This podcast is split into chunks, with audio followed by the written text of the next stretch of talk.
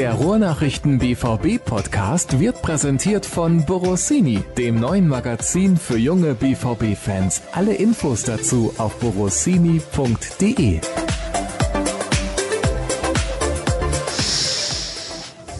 Hört ihr das, wie Dirk Kramper atmet, liebe Hörer? Ich weiß nicht, ob ich das zwischendurch ausschalten muss. Wir haben neue Technik. Darth Vader. Und die benutzen wir jetzt aber nur einmalig, weil wir zu dritt hier sitzen und auch Abstand halten müssen. Wir halten tatsächlich immer noch Abstand. Kollege Tobias Jören war, als ich reinkam, ein bisschen irritiert, ob wir nicht rausgehen sollten an die frische Luft. Hast du noch Angst vor Corona? Nee, aber ich komme aus Münster. Das ist näher dran an Gütersloh wahrscheinlich Ei, ei, ei. als eure Heimathäfen. Ja, also der Kreis Warndorf ist, glaube ich, von mir Luftlinie sechs Kilometer entfernt. Das ist nicht so viel. Ich rutsch gerade mal ein Stück zurück. Schön, dass ihr eingeschaltet habt. Ihr merkt, es geht wieder humoristisch zur Sache hier beim BVB-Podcast der Ruhrnachrichten. Ich glaube, es ist Episode 223. Das heißt, in der kommenden Saison gibt's mal wieder eine Jubiläumsausgabe, die 250. Da werden wir alle ins Stadion einladen, machen da eine große Party, denke ich, das ist angemessen. Aber zunächst mal wollen wir zurückschauen auf die vergangene Bundesliga-Saison aus Sicht von Borussia Dortmund. Wart ihr beide mit dabei, als wir unten die Saisonvorschau aufgenommen haben in unserer Lounge mit Publikum? Du auch, Tobi? Ich glaube, Dirk war auf jeden Fall mit dabei. Tobi, du? Ich war, glaube ich, zweimal bei Publikumsfolgen dabei, aber ich weiß nicht, ob es die Saisonvorschau war. Ich meine, eher nein. Ich habe ja damals todesmutig fast gesagt, Borussia Dortmund wird deutscher Meister. Was hast du gesagt? Kannst du dich erinnern, Dirk? Ich bin da mitgegangen, glaube ich sogar. Also ich meine, mich erinnern zu können, dass ich äh, da auch sehr optimistisch war. Eigentlich ja auch nicht unberechtigt. Nee, nee. Und diese Saison hat ja gezeigt, dass durchaus auch was möglich gewesen wäre. Ne? Es gab dann halt so ein paar verschiedene Phasen, wo es dann eben äh, nicht rund lief und wo es dann auch äh, sich entschieden hat, dass es eben nicht so kommt. Aber die Chance war auf jeden Fall da. Sie war vielleicht nicht ganz so groß wie in der vergangenen Saison, das muss man sagen.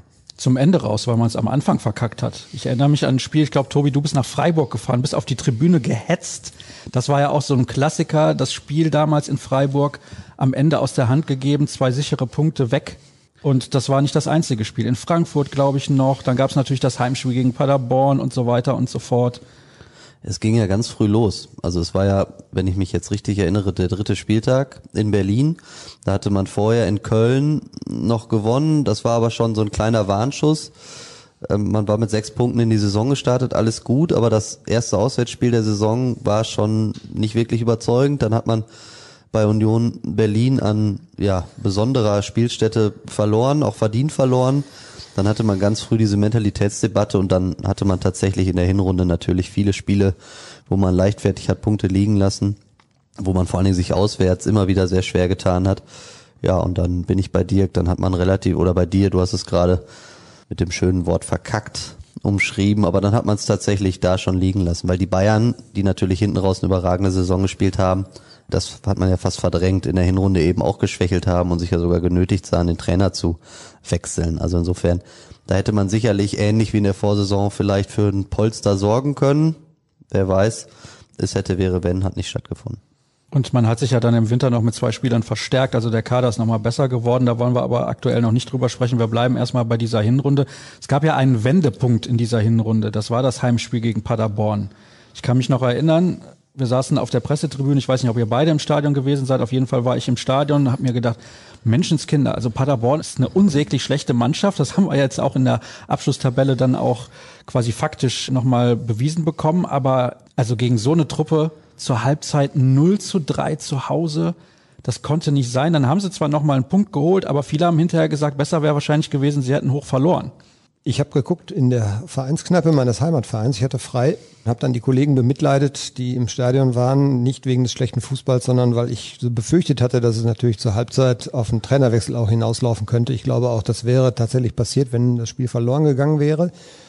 Dann gab es ein 3 zu 3 und das war aber nicht versöhnlich, so wie du es gerade schon gesagt hast. Das war dann eher, dass man ja, den Kopf noch mal so ein bisschen aus der Schlinge gezogen hat, aber im Grunde trotzdem äh, das größere Abend für Borussia Dortmund und auch ein Armutszeugnis und das hat vieles verändert im Nachhinein, weil danach ist der Trainer so ein bisschen über seinen Schatten gesprungen, hat System gewechselt, hat sich da glaube ich auch dann durchaus auch leiten lassen, weil die die Stimmen kamen glaube ich auch aus der Mannschaft und auch aus der Ecke Michael Zorg, dass man vielleicht mit einem anderen System mehr Sicherheit generieren könnte und Dann hat Favre sich darauf eingelassen und es ist tatsächlich dann auch besser geworden. Aber das war schon so ein Spiel, was ein richtiger Knackpunkt war. Klar, wenn du gegen den Aufsteiger auch in der ersten Halbzeit vorgeführt wurdest, so muss man sagen. Die waren athletischer, die waren deutlich schneller, sie waren zielstrebiger, sie haben Nadelstiche gesetzt und haben schöne Tore geschossen und das darf als Borussia Dortmund natürlich nicht passieren. Gegen eine Mannschaft, wie gesagt, die nicht gut ist. Ja, ich fand jetzt deine Umschreibung eben grenzwertig nah an der Respektlosigkeit, weil ich finde, Paderborn hat sich besser verkauft, als sie am Ende in der Tabelle dastehen. Nichtsdestotrotz Anspruch und Wirklichkeit sind natürlich da irgendwie kilometerweit auseinandergeklafft aus Dortmunder Sicht und natürlich darf man gegen Paderborn nicht 0 zu 3 hinten liegen zur Halbzeit und man darf eigentlich auch gegen die zu Hause nicht 3-3 spielen. Insofern, ja, das war ein denkwürdiger Abend. Ich hatte tatsächlich da den Spätdienst in der Redaktion. Ich weiß noch, dass die Kollegen Jürgen Kors und Sascha Klaverkamp im Stadion waren. Ich allerdings auch mit so einer Ambition zum Spätdienst gereist bin, dass ich dachte, ja, ganz lockerer Abend, Seite raus und tschüss und dann wurde es hier nochmal richtig hektisch zu später Stunde im Laden. Das kann ich erzählen. Und in der Mixzone war natürlich auch ordentlich was los. Da hatten einige schon gedacht, dass der Trainer halt gehen muss tatsächlich. Und die haben sich dann lange zusammengesetzt mit Marco Reus, Lucien Favre, Michael Zorg und so weiter und so fort. Lukas Piszek war noch mit dabei und haben sehr, sehr spät das Stadion verlassen. Dann hat Lucien Favre sich tatsächlich dazu entschieden, auch das System anzupassen. Danach gab es das Auswärtsspiel bei der Hertha. Und da hat er in einem anderen System spielen lassen. Das war im Prinzip der Wendepunkt dieser Saison. Erst gab es noch, also die Mitgliederversammlung, sollte man glaube ich in dem Fall nicht außer Acht lassen, wenn man natürlich ausgerechnet vor einer Mitgliederversammlung die Stimmung ist eh schon nicht gut, weil man ja in der Woche vorher auch noch bei den Bayern wieder richtig auf die Dose bekommen hatte. Dann das Paderborn-Spiel, dann die Mitgliederversammlung, dann die Pleite in Barcelona. Also da war dann wirklich in Berlin im Olympiastadion, da ging es dann tatsächlich um Lucien Favres Job, auch wenn das natürlich im Nachhinein dann gerne in der Öffentlichkeit anders geschildert wird. Und da hat er dann das System geändert. Dann hat Mats Hummels da sogar die gelb-rote Karte früh gesehen und man hat dann aber trotzdem diesen Sieg über die Zeit gerettet. Und das war dann so, so ein Auftritt, den man sich halt viel früher schon mal gewünscht hatte. Das war sicherlich fußballerisch nicht alles erste Sahne, aber es war intensiv, es war leidenschaftlich und man hat wirklich alles dafür investiert, um diese drei Punkte mitzunehmen. In einem neuen System. Dann Axel Sagadou hat dann auch seinen Platz gefunden und dann wurde vieles besser, es wurde vieles stabiler. Und dann hat man ab diesem Zeitpunkt eigentlich bis auf kleinere Rückschläge, ich denke an das Spiel in Hoffenheim, ich denke an das Spiel in Leverkusen und in der Rückrunde, hat man sehr konstant und sehr gut gepunktet. Das Interessante ist aber, dass schon vorher ja sehr gute Auftritte gelungen sind. In der Champions League zu Hause gegen den FC Barcelona beispielsweise, noch in dem alten System.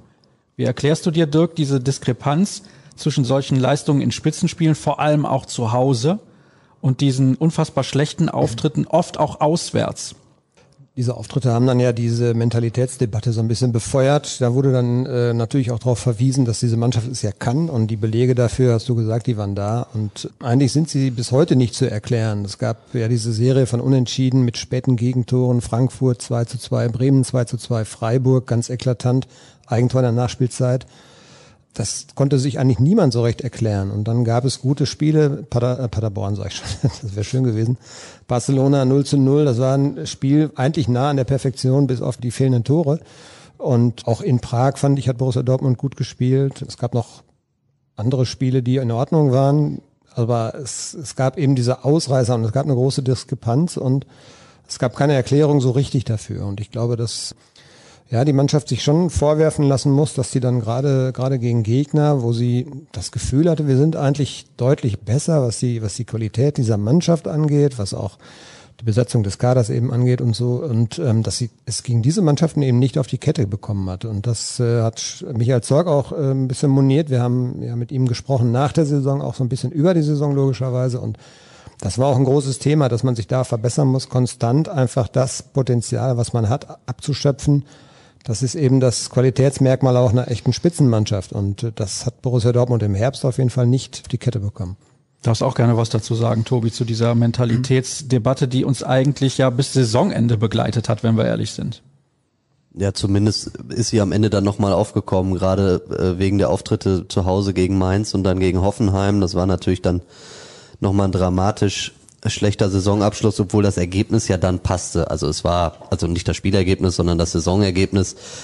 Ähm, da muss man natürlich dann ganz klar sagen, dass eben die Vizemeisterschaft in dieser Saison dann das Maximale war, was es zu gewinnen gab für Borussia Dortmund.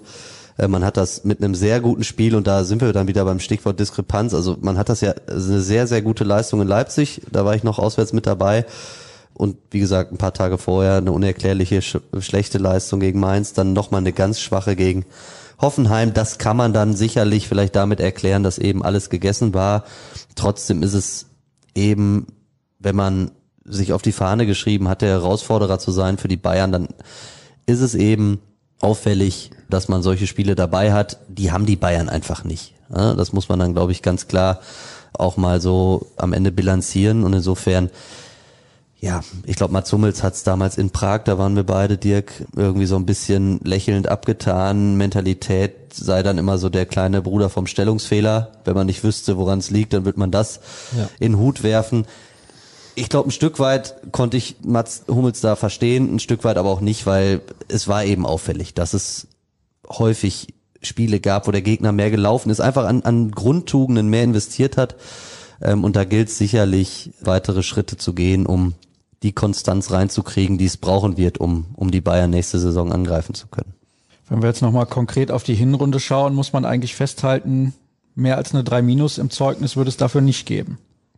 Ja, es gab zwischendurch das Abrutschen, glaube ich, auf Platz sechs oder sogar noch tiefer. Ich kann mich jetzt nicht ganz genau erinnern, aber das war natürlich weit von den Ansprüchen entfernt.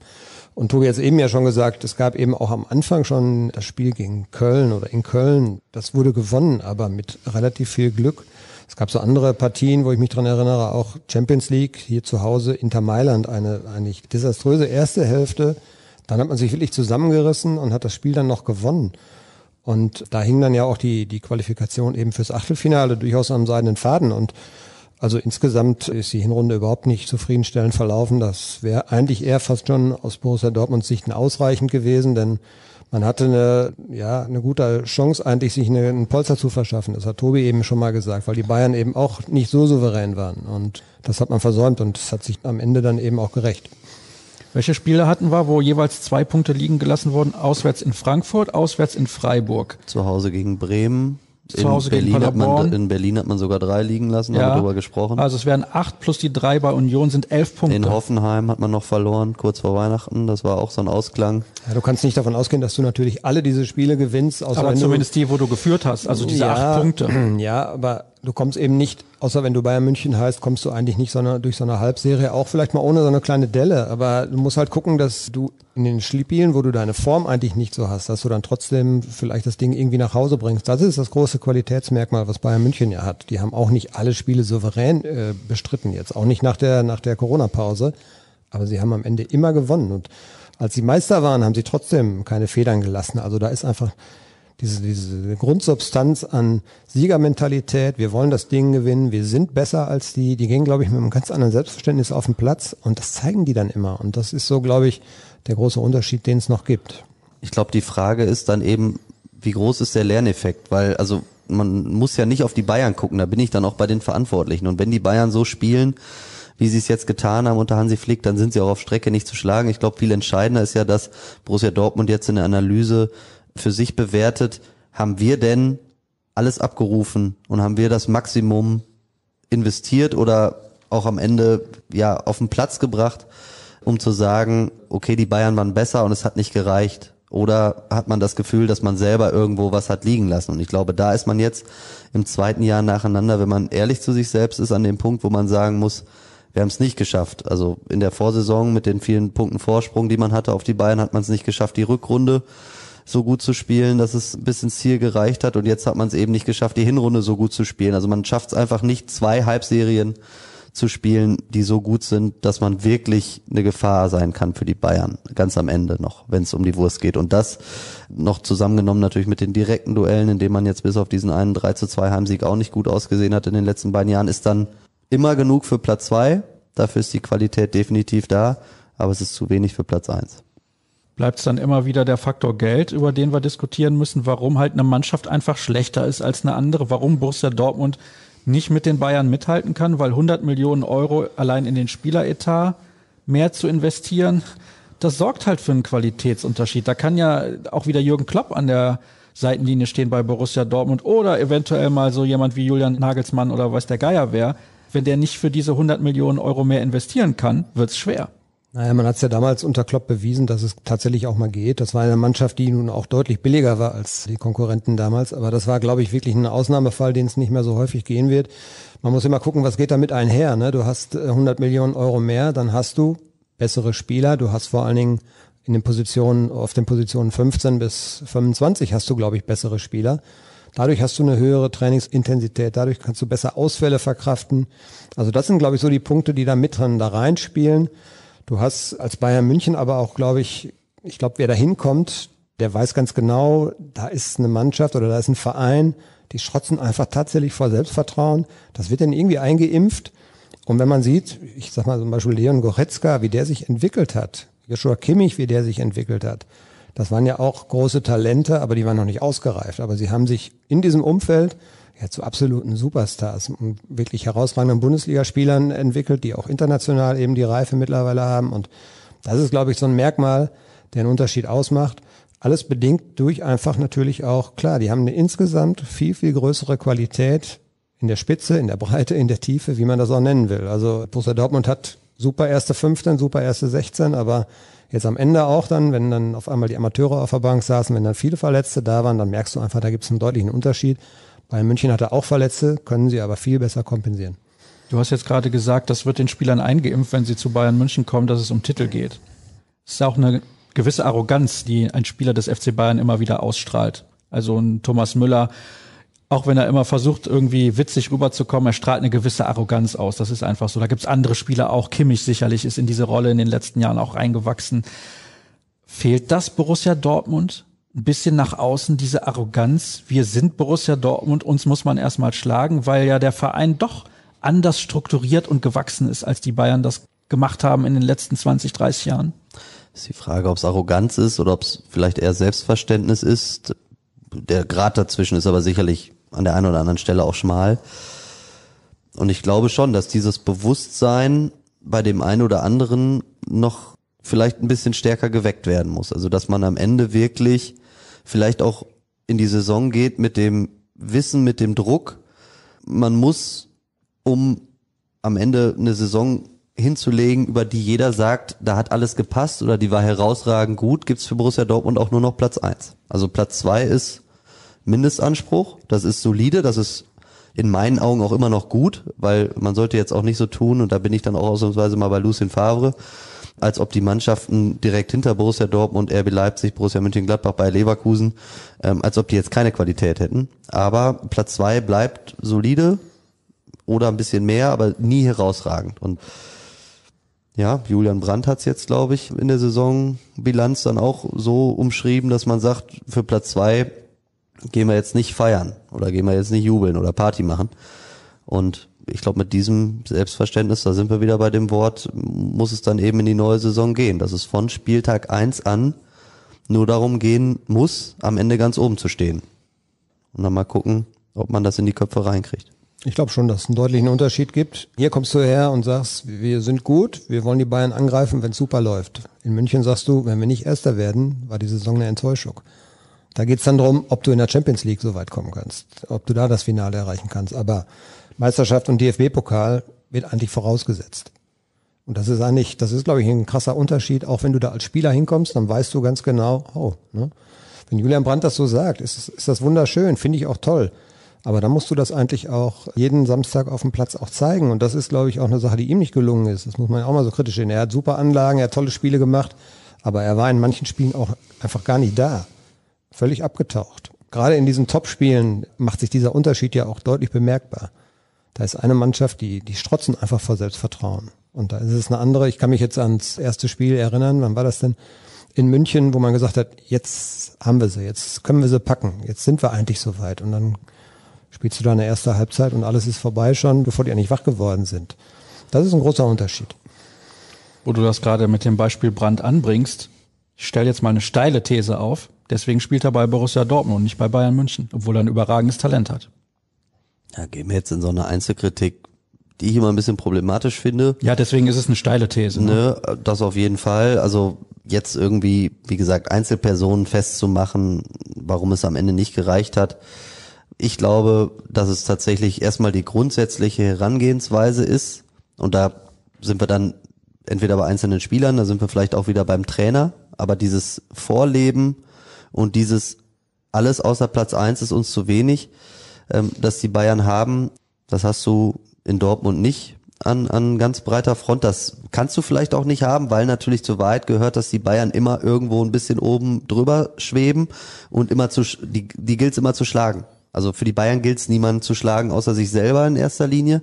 Und für jeden anderen Bundesligisten gilt es darum, selber am absoluten Maximum zu spielen und dann zu gucken, reicht es auch noch, um die Bayern zu schlagen. Also das ist schon, finde ich, ein Unterschied, den es nicht zu vernachlässigen gilt. Unterm Strich bleibt aber, es muss alles passen und es muss dann nochmal eben dieser, dieser Anspruch und die Worte, die und die Sätze, die immer wieder gefallen sind, die müssen über eine ganze Saison von den Spielern anders mit Leben gefüllt werden, als es in der vergangenen Saison passiert ist, wenn es für ganz oben reichen soll. Im Winter kamen zwei neue Spieler mit Emre Can und Erling Haaland. Wie sehr haben die eurer Meinung nach das ganze Konstrukt in dieser Mannschaft verändert? Ja, sie haben ja das ausgemerzt, diesen Schwachpunkt, den man eben erkannt hat. Dieses, dieses Thema gewinnen wollen, unbedingt gewinnen wollen. Das war ja dann in Augsburg, das war ja, da war ich ja da, das war schon sehr, sehr beeindruckend. Ne? Und andererseits natürlich ist es auch ein Armutszeugnis eigentlich für eine gestandene Fußballmannschaft, wenn dann so ein 19-Jähriger eingewechselt wird und reißt alles so dermaßen mit, wie er das da in diesem Spiel gemacht hat. Also ohne diese Einwechslung Haaland hätte Borussia Dortmund dieses Spiel wahrscheinlich verloren. Und dann wäre die Rückrunde vielleicht, ist ja alles Spekulation, auch ganz anders verlaufen. Aber die Energie, die er da mitgebracht hat in diesem Spiel, die war schon sehr, sehr beeindruckend dafür, dass er relativ frisch gerade da war, dass er noch ein ganz junger Kerl ist und in einer neuen Liga war. Und ähm, genauso war es mit Emre Can, als er dann kurze Zeit später ja zum Stammspieler eben dann gereift ist und ähm, eingesetzt wurde. Und auch er bringt eben auf den Platz so diese Energie mit und dieses ich gebe jetzt hier meinen Platz nicht her. Ich, äh, du willst jetzt an mir vorbei, dann tut's weh. So diese diese Kleinigkeiten so, ne, womit man Gegenspieler auch beeindrucken beeindrucken kann. Das strahlte er aus und von daher waren diese beiden Verpflichtungen natürlich schon elementar wichtig für Borussia Dortmund. Dass dann Holland dann auch Spiele dabei hatte, wo man ihn kaum sah, gerade gegen Ende hat man gemerkt, dass er sehr müde war auch. Das ist, glaube ich, ganz normal, weil er noch sehr jung ist und Emre Can muss vielleicht auch lernen, nicht zu überdrehen. Er war dann ja auch sehr, sehr, ja, oder einige Male zumindest auch in einer gelb-roten Karte und so weiter. Äh, aber generell sind das natürlich zwei Spieler, die was repräsentieren an Energie und an Willen und an Leidenschaft und Siegermentalität, was anderen teilweise gefehlt hat. Und in Augsburg war es ganz eklatant, da haben sie alle anderen mitgerissen. Und das war schon ein Zeichen für die anderen auch, oder müsste eigentlich ein Zeichen für die anderen auch sein. Ja, und es ist eben immer dieser Ansatz, alles außer Gewinnen ist keine Option.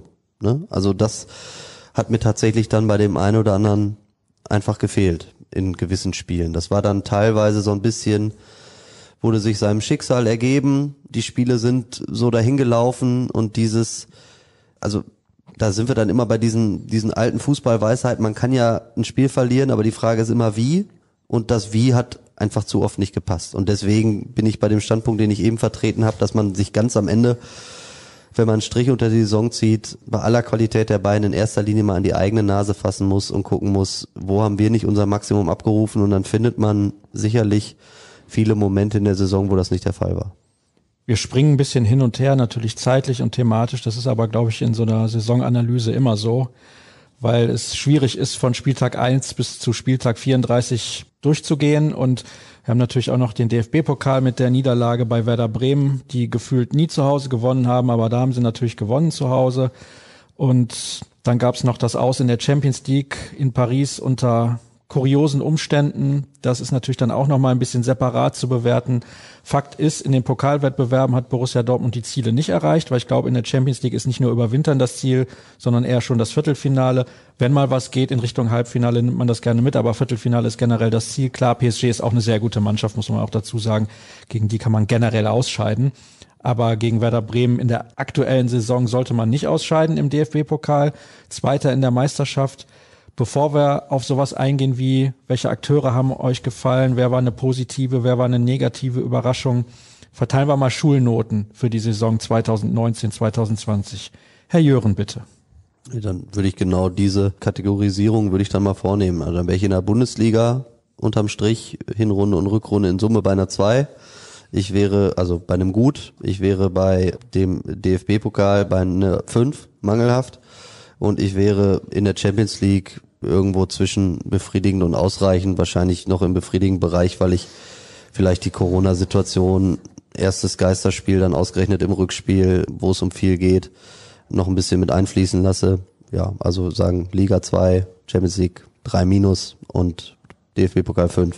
Dirk, bitte nicht die gleichen Noten, das wäre ja langweilig. Ja, was soll ich da groß anders sagen? Wir sind uns in den Pokalwettbewerben sicherlich einig. In Bremen konntest du zu dem Zeitpunkt damals eigentlich, konntest du fast nicht ausscheiden, weil die Mannschaft hatte ganz andere Sorgen. Die waren in der, in der Liga, taumelten die dem Abstieg entgegen und das war schon auch eklatant schwach und das war natürlich auch nicht das, was, was der Verein vorgegeben hatte und in Paris, finde ich, kannst du ausscheiden, aber es war eben auch eine Frage des Wie. Du hattest eigentlich ganz gute Voraussetzungen nach dem Hinspiel und von daher war, glaube ich, in dieser Konstellation, dass es eben auch ungewohnt für Paris war, logischerweise ohne Fans zu spielen, war da auch mehr möglich und auch da hat Dortmund relativ leblos gespielt und da gab es kaum ein Aufbäumen. Das ist genau das, wenn du merkst, du gerätst auf die Verliererstraße, dass du dich dann aufbäumst, weil das ist ein K.O.-Spiel. Du kriegst ja keine Chance mehr und das von daher war es auch ein bisschen enttäuschend. Also, aber er dann so im 3-4er-Bereich. Pokal ist eine glatte 5. Und die Saison, ja, wenn man natürlich alle Spiele aufzählt, das hast du eben ja gemacht, in denen unnötig Punkte liegen gelassen worden sind, dann könnte man auch als Gesamtnote vielleicht ein 2 Minus geben oder ja, eine 3 wäre wahrscheinlich zu schlecht. Man ist Vizemeister geworden, immerhin, ja, bitteschön. Also dann zwei Minus würde ich jetzt mal sagen, damit ich was anderes gesagt habe als der, als der Tobi.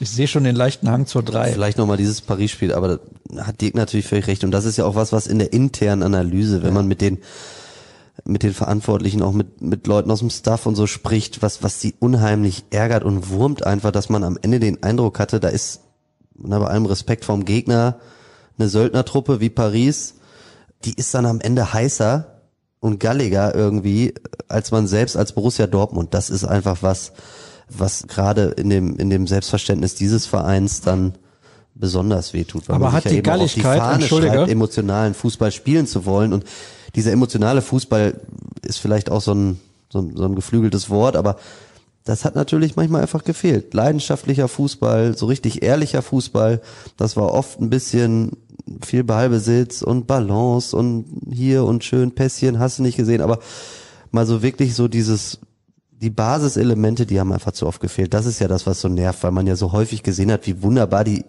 also bin ich wieder bei Julian Brandt bei der Vokabel, aber wie gut die zocken können, wenn es läuft. Ne? Aber sich eben das immer von Anpfiff weg erstmal zu erarbeiten, dass man in, in diesen, in diesen Fluss kommt im Spiel das hat halt so oft gefehlt. Wenn es gut läuft, können die meisten gut Fußball spielen. Sogar Schalke 04 in der Hinrunde. Aber es kommt dann darauf an, sich zu wehren, wenn es mal eben nicht so läuft, wenn man mehr Widerstand erfährt und das war in diesen Spielen nicht. Diese Galligkeit, die du angesprochen hast bei den Spielern von PSG, hat die dann aber auch wieder mit der Qualität des Kaders insgesamt zu tun oder liegt es dann am Trainer? Weil gucken wir uns den Kader von PSG an, der ist schon verdammt gut. Insbesondere in der Offensive die in so einem Spiel nach einem 1 zu 2 im Hinspiel natürlich dafür sorgen muss, dass man das Ding nochmal dreht. Und die Qualität der Offensivspieler von PSG ist auch europaweit im Vergleich ganz oben anzusiedeln. Glaube ich zumindest, ja. Also Neymar haben wir da, da haben wir Mbappé, da haben wir Cavani noch von der Bank zu dem Zeitpunkt, Mauro Icardi, das ist ja, das ist ja internationale Spitzenklasse, so. Können die nicht einfach in so einem Spiel auch galliger sein, weil sie insgesamt bessere Spieler sind als die von Borussia Dortmund, weil auch der Kader ähnlich teuer ist wie der von Bayern München?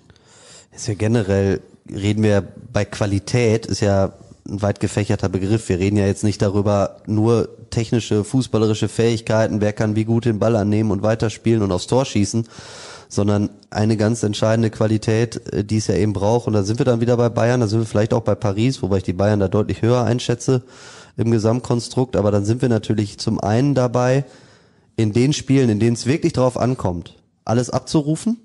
Also sprich in den direkten Duellen, das haben die Bayern diese Saison zweimal klar für sich entschieden. Einmal ein bisschen weniger klar, aber einmal ganz deutlich. Ja, und eben dann auch in so einem K.O.-Spiel in Paris auf dem Punkt voll da zu sein. Und wenn ich dann dann nochmal an so ein erstes Gegentor denke, also da macht Neymar ein Kopfballtor nach einer Ecke. Sorry, dann, dann fehlt da irgendwie was. Da fehlt die letzte Konzentration, die letzte Bereitschaft, die letzte Fokussierung vielleicht auch der letzte Wille, da irgendwie das Tor zu verteidigen. Und das ist sicherlich eine Qualität dann in den, in den Spielen, in denen es wirklich drauf ankommt, ganz nah an die 100 Prozent der eigenen Leistungsfähigkeit zu kommen. Das hat vielleicht auch was mit Erfahrung zu tun. Da ist der BVB sicherlich unerfahrener als andere Gegner. Ja, deswegen habe ich eben gesagt, also mal gucken, wie der Lerneffekt aussieht. Kommen wir zu den Hörerfragen, denn da wird natürlich auch gefragt, wer waren so die besten Spieler, wer waren die positiven, wer waren die negativen Überraschungen und es geht aber auch ein bisschen um Taktik, zum Beispiel bei der ersten Frage. Die absoluten Top-Teams Europas pressen sehr hoch, setzen die Gegner permanent unter Druck, sodass diese den Ball oft nur hektisch wegschlagen. Die Folge? Ballgewinn. Warum stellt sich Favre so oft tief hinten rein, ohne Druck zu erzeugen? Das unterscheidet meiner Meinung nach den BVB von mehr Erfolg. Liegt es an Spielern wie Hummels und Piszek, die inzwischen zu langsam sind, um hochzuspielen und dann keinen mehr ablaufen können? Oder ist Favre vielleicht einfach zu ängstlich? Woran liegt eurer Meinung nach, dass viele passive tief stehen? Also ich glaube, Favre hat auch reagiert auf ein paar Spiele, die er gesehen hat, wo eben genau dieses Problem auftauchte. Man hat versucht hochzupressen, dann haben es aber alle nicht konsequent gemacht oder nicht alle konsequent, so rum.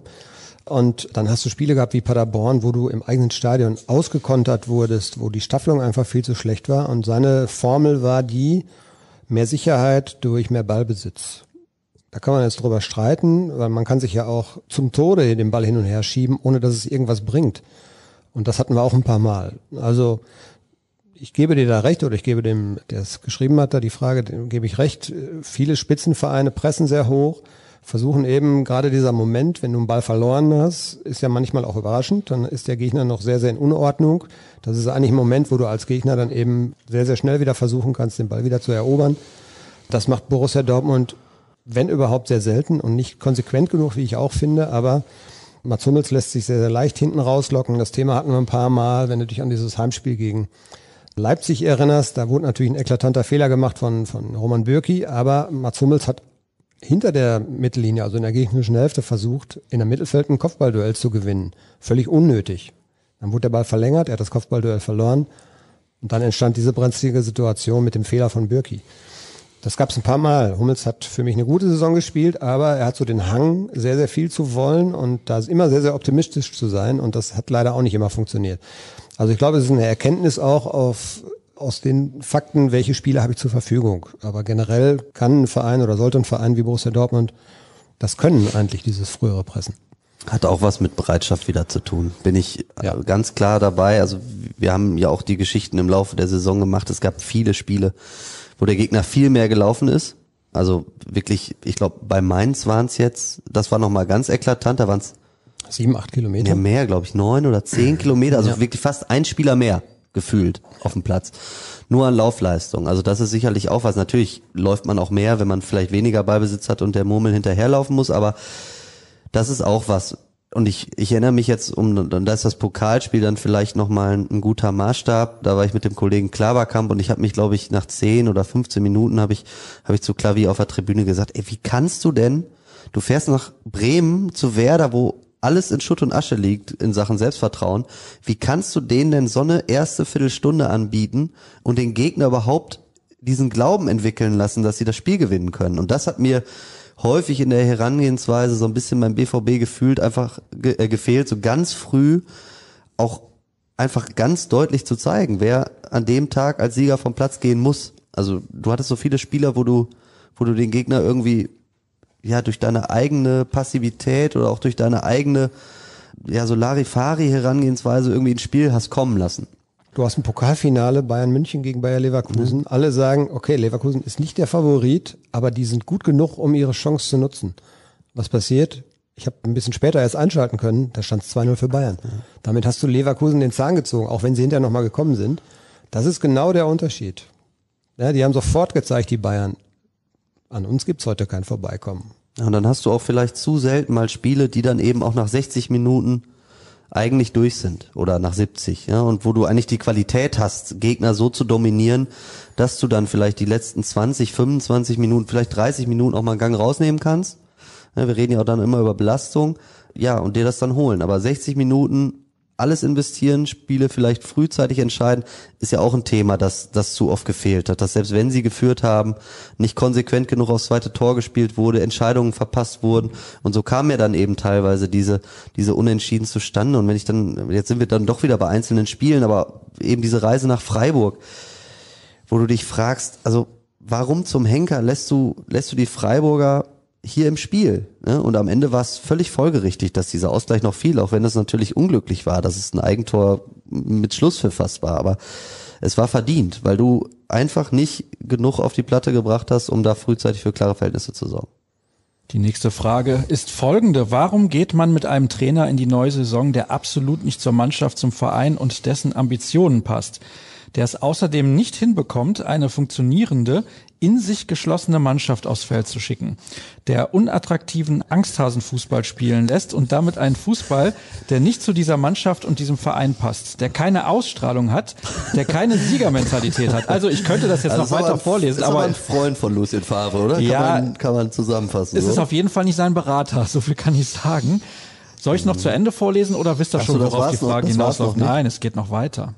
Ich lese das PS mal vor. An den Niederlagen gegen Bremen im Pokal wahrscheinlich meint er damit auch die vergangene Saison, wenn er im Plural spricht, sieht man das ganze Dilemma. Favre kriegt das Team nicht motiviert. Also entweder kauft man ihm gestandene Stars mit Siegermentalität, die wahrscheinlich zu teuer sind, oder man trennt sich von ihm. In dieser Konstellation macht es jedenfalls keinen Sinn.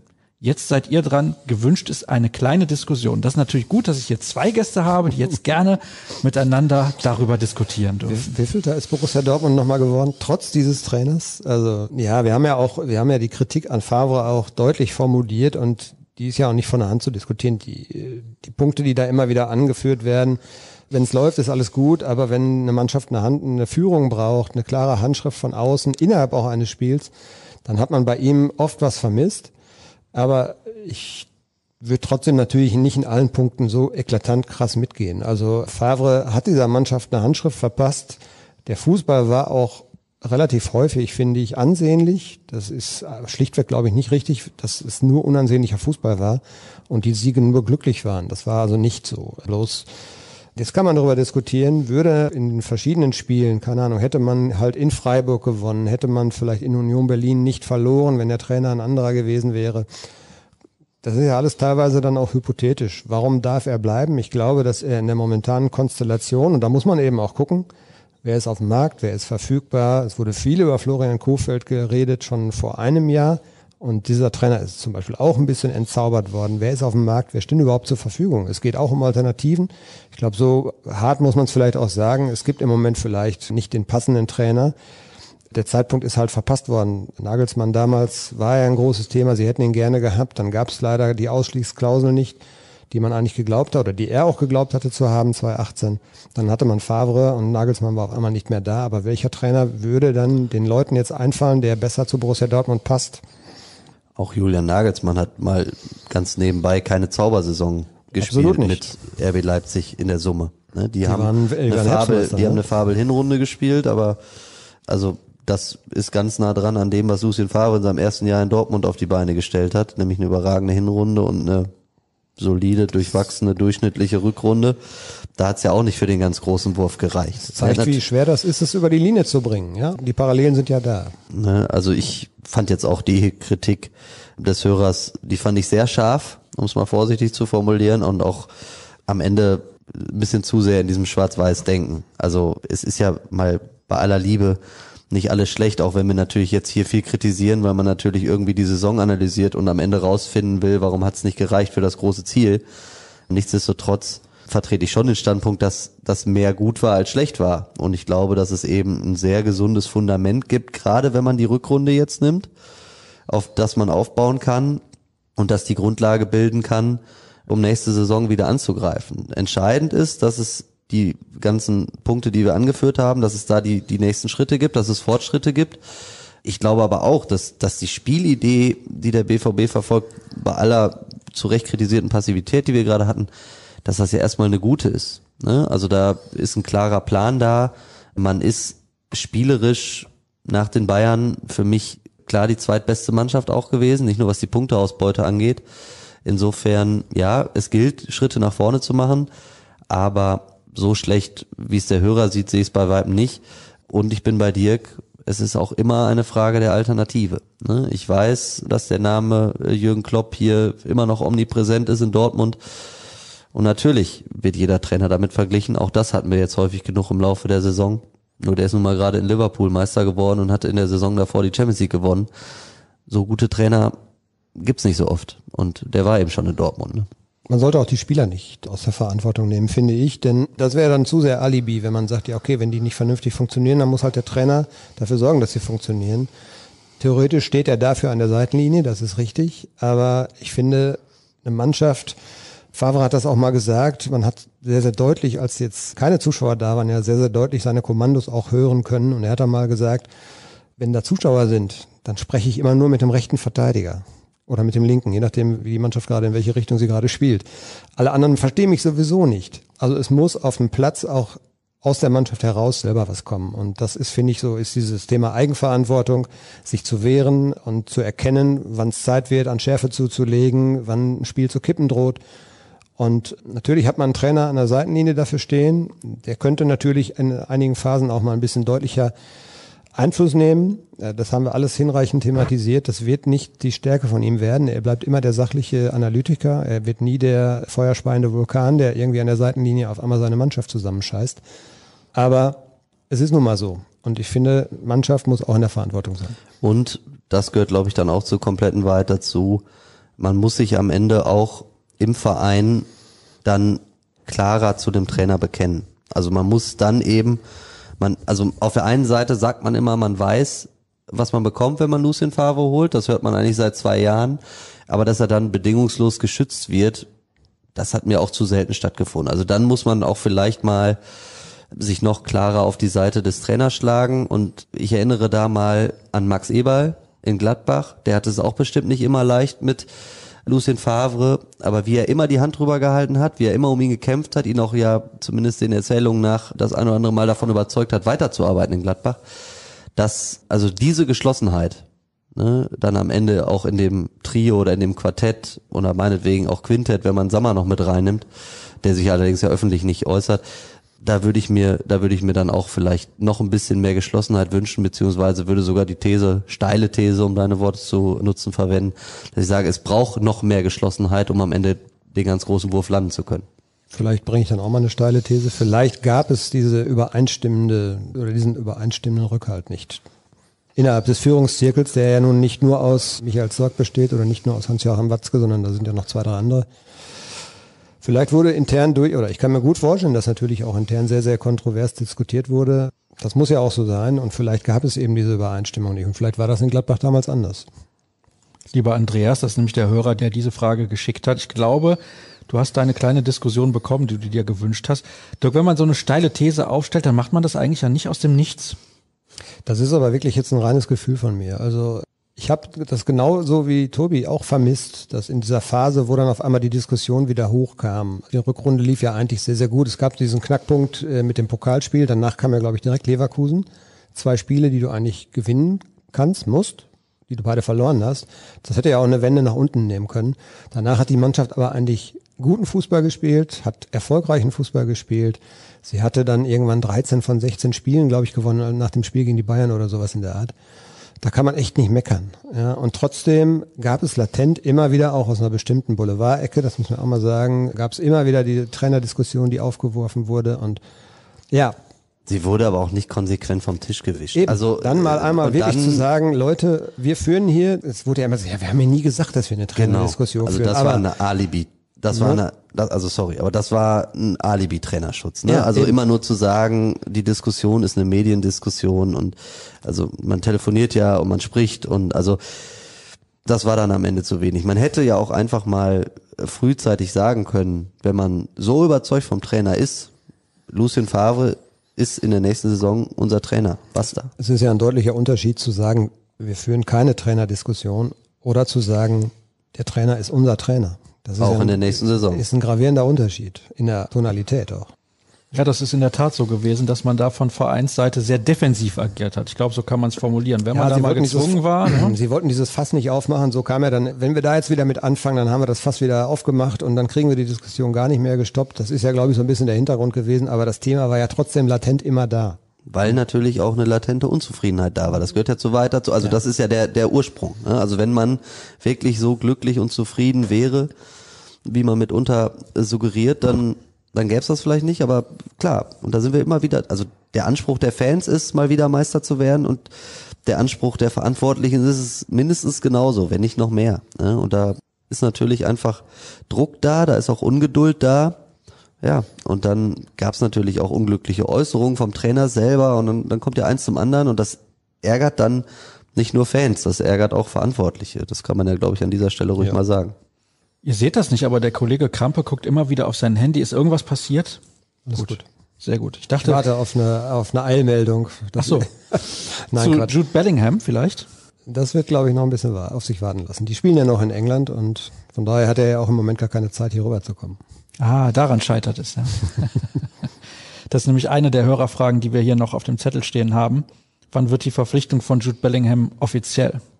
Ja, ich glaube, dass das tatsächlich wirklich erst passieren kann, wenn die, wenn die Saison dort abgeschlossen ist. Die haben ja dann in der Championship, wie viele Mannschaften haben die, Tobi? 23? Die 24? haben 46 Spieltage. Ne? also, drei- also 24 Mannschaften. 24 Mannschaften, ja, das ist ja völliger Wahnsinn. Und die Mannschaft ist noch nicht gerettet von Birmingham. Also von daher, glaube ich, müssen wir da noch ein bisschen warten. Ich glaube, am 22. Juli ist da Saisonschluss und dann, glaube ich, wird man irgendwann auch Klarheit haben wollen, weil eine Woche später geht's Training los. Dann, ne, der Spieler wird zwar erstmal Urlaub kriegen, aber trotzdem will man das dann, glaube ich, vom Tisch haben. Wenn ich an Birmingham City denke, denke ich immer an welchen Spieler, Tobi?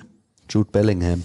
Das natürlich auch Michael Fossell wäre mir da jetzt eingefallen, ehemaliger finnischer Stürmer von Borussia Mönchengladbach. So, aber wir wollen uns nicht mit der Vergangenheit aufhalten, sondern weiter in die Zukunft schauen. Man wird mit dem ein Stürmerproblem doch nicht wohl in eine weitere Saison gehen, oder? Ich hoffe mal, dass das alles Taktik ist, um die Entwicklung auf dem Markt abzuwarten. Ansonsten verstehe ich die Welt nicht mehr. Schreibt Florian. Jetzt guckst du mich an. Das, Ja, du sitzt mir gegenüber. Ich glaube, ich, Ich glaube, ja, ich glaube, man muss, man hat da sicherlich die Augen offen. Aber wenn ich dann wieder den Namen Mandzukic lese, er hat seinen Vertrag aufgelöst, kann ich mir überhaupt nicht vorstellen, weil wir sind gerade mitten in Corona. Der Borussia Dortmund hat 45 Millionen Euro Verlust gemacht und die müssen schon auch die Kohle ein bisschen zusammenhalten, haben eine teure Mannschaft weiterhin. Das ist so.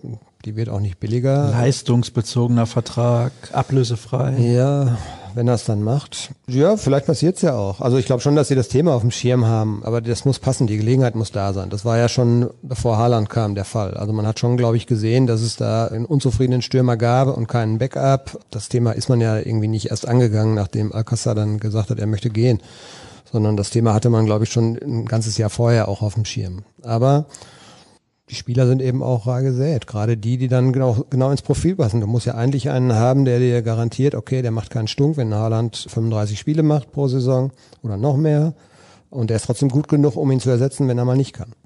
Ich glaube, dass was das angeht, ein bisschen leichter ist dieses Jahr als letztes. Da war ja auch man, also Paco Alcázars Torquote in der ersten Saison war natürlich ausgezeichnet, aber trotzdem war da auch so eine so eine Unsicherheit da. Wie überzeugt kann man denn von diesem Spieler sein? Mit allen Nebengeräuschen, die es eben frühzeitig gab. Ich glaube, dass das jetzt bei Haaland anders ist. Von dem ist man zu 1000 Prozent überzeugt. Ich glaube auch, dass man das völlig zu Recht ist.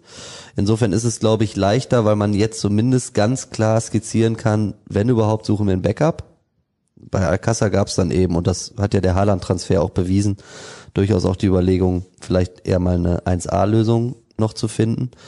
Das macht es jetzt leichter, was Dirk aber natürlich gerade angesprochen hat, macht es deutlich komplizierter auf wirtschaftlicher Ebene. Also die Neuner-Position ist einfach eine, eine sehr kostspielige, wenn man da eine gewisse Anzahl an Toren garantiert haben will. Insofern glaube ich auch. Ich habe ja letzte Saison schon gesagt, so ein Claudio Pizarro-Typ wäre super. Jetzt kann man natürlich sagen, Mandzukic ist das. Ich glaube jetzt auch nicht mehr dran. Also der Name ist so oft gefallen und so oft diskutiert worden. Es hat nie geklappt. Ich glaube nicht, dass man es jetzt macht. Also vielleicht zwei, drei Jährchen jünger als, als der Kollege Mandzukic, ja. Aber sowas in, in der Region. Also ein Spieler, der kein Problem damit hat, sich auf die Bank zu setzen und vielleicht auch happy ist, wenn er fünf gute Momente hat in der Saison. Ich glaube, die Endphase der Saison hat schon gezeigt, dass man auch noch einen Ersatz braucht. Denn Haaland war da doch sehr müde. Ich glaube, die Intensität ist nochmal eine andere. Insgesamt der Fokus der Öffentlichkeit ist ein anderer, auch wenn er da immer so cool tut. Aber das ist schon, wenn der mal vier, fünf Mal nicht treffen würde, das würde wahrscheinlich auch irgendwie an ihm nagen. Und ich bin mir sehr sicher, dass die eigentlich die Augen da offen haben. Aber das ist eben genau, was Tobi sagte, die Krux. Neuner Position ist sehr teuer, wenn du eine bestimmte Anzahl an Toren garantiert haben willst und du musst eben auch eine, einen Spieler finden, der dann auch bereit ist, die zweite Geige zu spielen. Ja, jetzt gibt's natürlich die Situation, dass das Transferfenster unheimlich lange auf sein wird. Also 5. Oktober ist ja mal Stand jetzt. Deadline Day. Und insofern glaube ich, dass es wirklich, das gehört aber auch wirklich dann dazu, erstmal darum geht, Spieler zu verkaufen, Erlöse zu generieren. Und dann wird vielleicht auch mal in Richtung Ende des Transferfensters geguckt, was konnten wir denn realisieren auf der Abgabeseite und wie sieht's denn aus im Portemonnaie? Und Also Klarheit, ich glaube, bei, dass das, Klarheit bei. Sancho ist natürlich auch entscheidend, weil dann hast du schon ein bisschen Kleingeld, um was zu tun. Das da- würde alles verändern, da müssen Ja. wir nicht drüber reden. Aber bei Sancho, wenn du den verkaufst, dann musst du davon ja ungefähr 100 Millionen in Kai Havertz investieren. Ich glaube, das Thema Nee, können wir das, schließen. Das können wir auch vergessen, glaube Oh, ich. wird von den Kollegen hier dementiert. Gut. Was wird denn da dementiert? Ja, dass das Thema zu ist, hast du gerade gesagt. Also sagen wir es mal so, ich, okay, also Kai Havertz wird, glaub, da bin ich ganz sicher, wird nicht so Borussia Dortmund wechseln. Und ich glaube auch nicht, dass der BVB, selbst wenn er 120 für Sancho kriegt, 100 Millionen für einen Spieler in die Hand nehme, aufgrund der Konstellation, so wie sie jetzt gerade ist, wirtschaftlich. Ich glaube, viel billiger wird Havertz aber nicht zu kriegen sein. Deswegen können wir das Also ausschließen. Vor allem wird Bayer. Leverkusen ihn nicht günstiger an einen Konkurrenten in der Bundesliga, also so genauso wie die Dortmunder die Münchner angreifen wollen, möchten ja die Leverkusener gerne mal wieder die Dortmunder angreifen. Da werden sie ja nicht ihren besten Spieler gerade da unter Preis verkaufen. Da passt ein bisschen aber auch die nächste Frage zu, wie es mit den Leihspielern aussieht. Einen ist man ja jetzt losgeworden mit Ömer Toprak. Ist herausragend gelaufen da in Heidenheim für den BVB. Ich fand das ehrlich gesagt ein bisschen schade, weil Toprak, glaube ich, nicht so schlecht war, wie er gemacht wurde zum Teil. Hat auch ein bisschen Pech gehabt hier. Und ich finde, dass die Innenverteidigerposition jetzt nicht so allzu üppig ist. Wenn man sieht, dass ein Balerdi dort, glaube ich, noch richtig Probleme hat, da sieht der Trainer ihn, glaube ich, auch eher als Sechser. Dieses Spiel Hoffenheim muss man jetzt nicht als Maßstab nehmen, das war von ihm sehr schlecht, aber so generell. Und man hat Sagadu, Akanji, Hummels. Man kann natürlich noch variieren mit, mit Emre Can, man kann mit Lukas Piszczek spielen, das ist schon alles gut so. Thomas Meunier. Ja, den sieht er, glaube ich, aber äh, ein bisschen. Also rein theoretisch könnte er in der Dreierkette auch rechts spielen. Ja, ja, ja, ja, ja. Aber also sagen wir mal so, ich finde den Toprak gar nicht so schlecht und ist, glaube ich, ein super Typ, vor allen Dingen, der fürs Mannschaftsklima auch sehr gut ist. Aber das ist natürlich trotzdem ein Spieler, mit dem Borussia Dortmund nicht geplant hat. Das ist ja der, der Kern der Frage. Den ist man also schon mal sozusagen los. Und Toljan gibt's ja eine weitere Ausleihe mit Kaufverpflichtung. Also ich glaube auch, das Kapitel kann man dann irgendwann schließen. Und äh, ja, die beiden schwierigen Fälle sind Marius Wolf, jetzt nicht, weil er schwer an den Mann zu bringen ist, aber eben für diese Summe, die Hertha BSC zahlen müsste, wollen sie ihn nicht nehmen. Da wird sicherlich verhandelt werden, glaube ich. Und natürlich André Schöler als absolut, ja, der ist schwer vermittelbar, das kann man, glaube ich, tatsächlich, tatsächlich so sagen. Da tue ich ihm jetzt auch nicht weh mit, das weiß er, glaube ich, auch selber. Also der müsste dann entweder seinen Vertrag hier auflösen, um bereit sein, eben Abstriche zu machen, aber der muss vor allen Dingen natürlich, wenn er irgendwo weiterspielen will, seine Gehaltsvorstellung reduzieren, weil das, was er hier verdient, wird er woanders nicht bekommen. Und das könnten, glaube ich, schwierige Verhandlungen werden. Schürle, die Backup-Lösung für Holland. Leute, dass ich da nicht früher drauf gekommen bin. Ja, manchmal ist es ganz einfach, ne? Aber ich glaube auch, dass Und dann das würde er da sitzen und würde sagen, Jungs, dies Jahr greife ich nochmal richtig an. So hat er das nämlich in den zwei Jahren. Und dann hat man ihm das abgekauft, weil er ist eigentlich auch ein sehr netter Kerl und ist ja eigentlich auch nicht so schlecht, wie es gelaufen ist. Also irgendwie, Ja, aber ich glaube, die Hypothek, Nein, die wird hier ist nicht natürlich einfach zu groß. Das wird keine Erfolgsgeschichte mehr werden, André Schürrle und Borussia Dortmund. Ja, schade, ist tatsächlich eigentlich ein netter Kerl, kommt sympathisch rüber, hatte am Anfang der Karriere auch viele gute Ansätze in Mainz, dann hinterher in Leverkusen war es ein bisschen durchwachsen, hat die höchsten Ablösesummen aller Zeiten generiert für einen deutschen das ist Fußballer. ein Wahnsinn, wie das immer funktioniert hat. Aber dieser Spieler wäre, glaube ich, so kann man, glaube ich, sagen, nie bei Borussia Dortmund gelandet, wenn der Trainer damals nicht Thomas Tuchel geheißen hätte. Denn der wollte ihn unbedingt, aber ich glaube, der Verein selber war jetzt nicht so überzeugt. Zum Ende der Saison wäre mal interessant zu analysieren, bei welchem Spieler die Entwicklung nach oben ging, wer gleich geblieben ist und wer sich zurückentwickelt hat. Kann es sein, dass viele hochtalentierte Spieler aktuell nicht auf das mögliche nächste Level kommen? Sehe ich ehrlich gesagt nicht so unbedingt. Also Sancho zum Beispiel hat sich weiterentwickelt. Das sagen ja allein die Zahlen aus. Ja, vor allen Dingen hat Sancho seine erste Saison als Stammspieler gespielt. Das darf man wirklich nicht vergessen. Also das eine ist das Alter, das andere ist die Tatsache, erstes Jahr Lucien Favre war Jaden Sancho bis Mitte der Hinrunde erstmal nur Joker. Ne, da hat Marco Reus damals auch immer schon gesagt, das ist eigentlich Wahnsinn, dass der nicht von Anfang an spielt. Aber das sollte man nicht vergessen. Der hat rein was die Zahlen angeht, sicherlich einen Schritt nach vorne gemacht. Ob er sich im Gesamtpaket als Fußballer weiterentwickelt hat im vergangenen Jahr nur zum Positiven, das würde ich persönlich mit einem Fragezeichen versehen. Dafür gab es eben auch zu viele Störgeräusche, die unerfreulich waren aus Vereinssicht.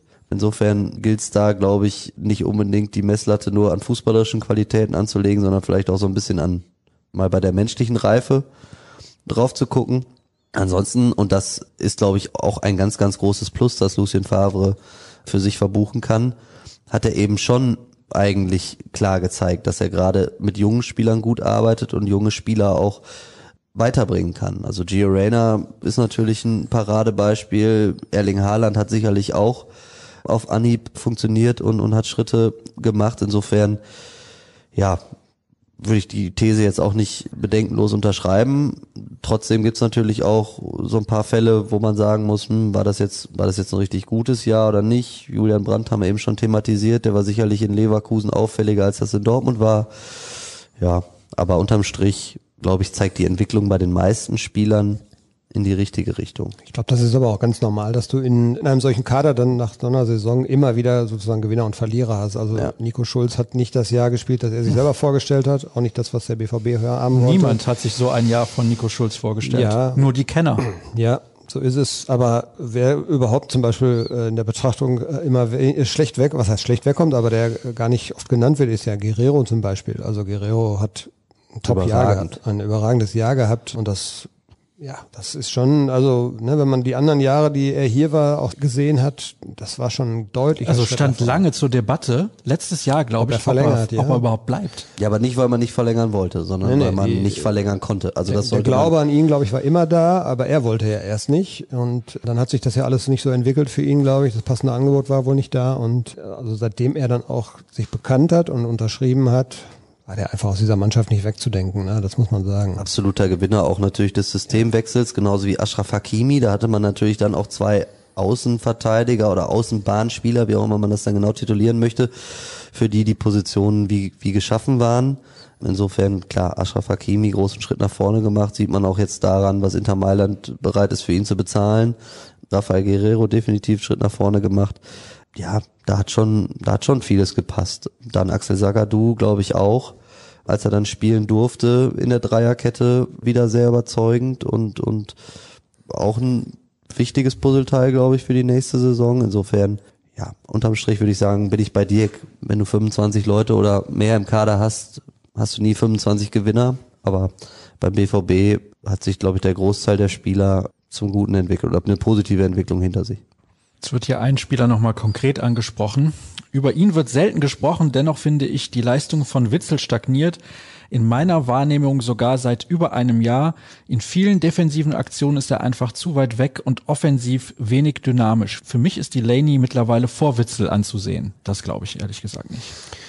Nee, das glaube ich auch nicht. Aber dieser Eindruck, dass Witzel kein gutes Jahr hatte, den hatten wir auch, eindeutig. Ich habe letzte Woche, als wir mit Michael Zoch gesprochen haben, auch mal versucht, ihn dahingehend ein bisschen zu locken. Er wollte sich dann aber auf Einzelkritik jetzt nicht so hin wegbewegen, also zu bewegen. Und hat dann eher so pauschalisiert so ein bisschen natürlich gesprochen. Aber Witzel ist auch für das Paket, was er eben bietet, also er ist mit Sicherheit einer der Besserverdiener. Er hat sehr, sehr viel Erfahrung und dafür war sein Jahr nicht gut. Punkt. Das können wir, glaube ich, so stehen lassen. So, was haben wir denn hier noch? Ja, die Überraschungen und die Verlierer der Saison. Da haben wir drüber gesprochen. Wer ist denn euer Spieler der Saison? Tobi, fangen wir mal mit dir an. Ja, haben Dirk und ich eben noch drüber gesprochen, jetzt nicht wegen der Hörerfrage, sondern weil natürlich auf ruhrnachrichten.de gerade auch abgestimmt werden kann, wer So der Spieler aus. der Saison ist. Ich finde es auch nicht so einfach. Also rein von den Zahlen wäre es Sancho, da habe ich aber eben schon skizziert, warum es für mich nicht ist. Dafür gab es dann zu viel, was für Ärger gesorgt hat und was sich ein Spieler in so jungen Jahren nicht leisten sollte. Gerade wenn man so talentiert ist, finde ich, verpflichtet das auch ein bisschen. Ich glaube, für mich ist es Guerrero und wenn es nicht Guerrero ist, dann ist es Mats Hummels. Ja, wer ist es denn nun? Jetzt muss ich aber auch festlegen. Ich bitte Ich sag. Rafael Guerrero. Der hat mich, Gut. sagen wir es mal, weil er mich noch positiv überrascht hat als Mats Hummels. Mats Hummels hat ein sehr gutes Jahr gespielt, aber das habe ich auch so erwartet. Bei Rafael Guerrero habe ich mir auch immer gedacht, dass es ein überragender Kicker ist, aber dass er so eine Saison spielt, die dann auch wirklich so konstant und so gut ist, das hat mich schon überrascht. Also für mich ist es Hummels mit allen Abstrichen, die man auch machen muss, weil es gab durchaus auch Spiele und es gibt ja so einige Kritikpunkte. Ich habe es eben schon gesagt, sein, sein sehr, sehr offensives Rausrücken ist ein Teil seiner Philosophie, aber er übertreibt es manchmal und wäre ich da nicht gut genug ab. Er hat Elemente ins Spiel gebracht. Seine Pässe sind immer noch eine Augenweide. Er hat auch als Typ dieser Abwehr was gegeben, was diese Abwehr vorher nicht hatte. Und Motivationsprobleme, wie so einige, ich kann mich noch erinnern, so wie einige dann auch vermuteten, dass es vielleicht Motivationsprobleme geben könnte. Ganz im Gegenteil. Ich glaube, er wollte es allen nochmal wirklich zeigen, dass das auch dieses, dieses Halbjahr, was ja in Bayern auch am Ende ganz gut war, dass das kein Zufall war, dass er eigentlich immer noch einer der Besten ist. Dann kam diese Nummer mit Yogi möchte ihn nicht mehr. Auch da wollte er, glaube ich, nochmal eine Duftmarke setzen. Und ich glaube, er ist immer noch einer der besten deutschen Innenverteidiger. Und die Verpflichtung hat sich für Borussia Dortmund auf jeden Fall gelohnt, dass der auch mal schlechte Spiele hat. Es gab aber nicht sehr viele. Und von daher ist er für mich so, glaube ich, über die Strecke gesehen der Spieler der Saison. Ich lege mich fest und sage, er ist aktuell sogar der beste deutsche Innenverteidiger. Ja, ich bin gespannt, wenn jetzt ein Niklas Süle mal wieder fit ist. Nee. Ja, wir sprechen von aktuell. Ja. Also ich habe mich auch für Hummels entschieden, als ich gestern auf ruhrnachrichten.de natürlich abgestimmt habe, weil Mats Hummels für mich das Spiel von Borussia Dortmund massiv verändert hat diese Standardschwäche, insbesondere defensiv, die es in der Vorsaison noch gab, wo häufig drüber diskutiert wurde, insbesondere in der Rückrunde, ist mehr oder weniger wie weggeblasen. Und das liegt natürlich auch an der Kopfballstärke von Mats Hummels.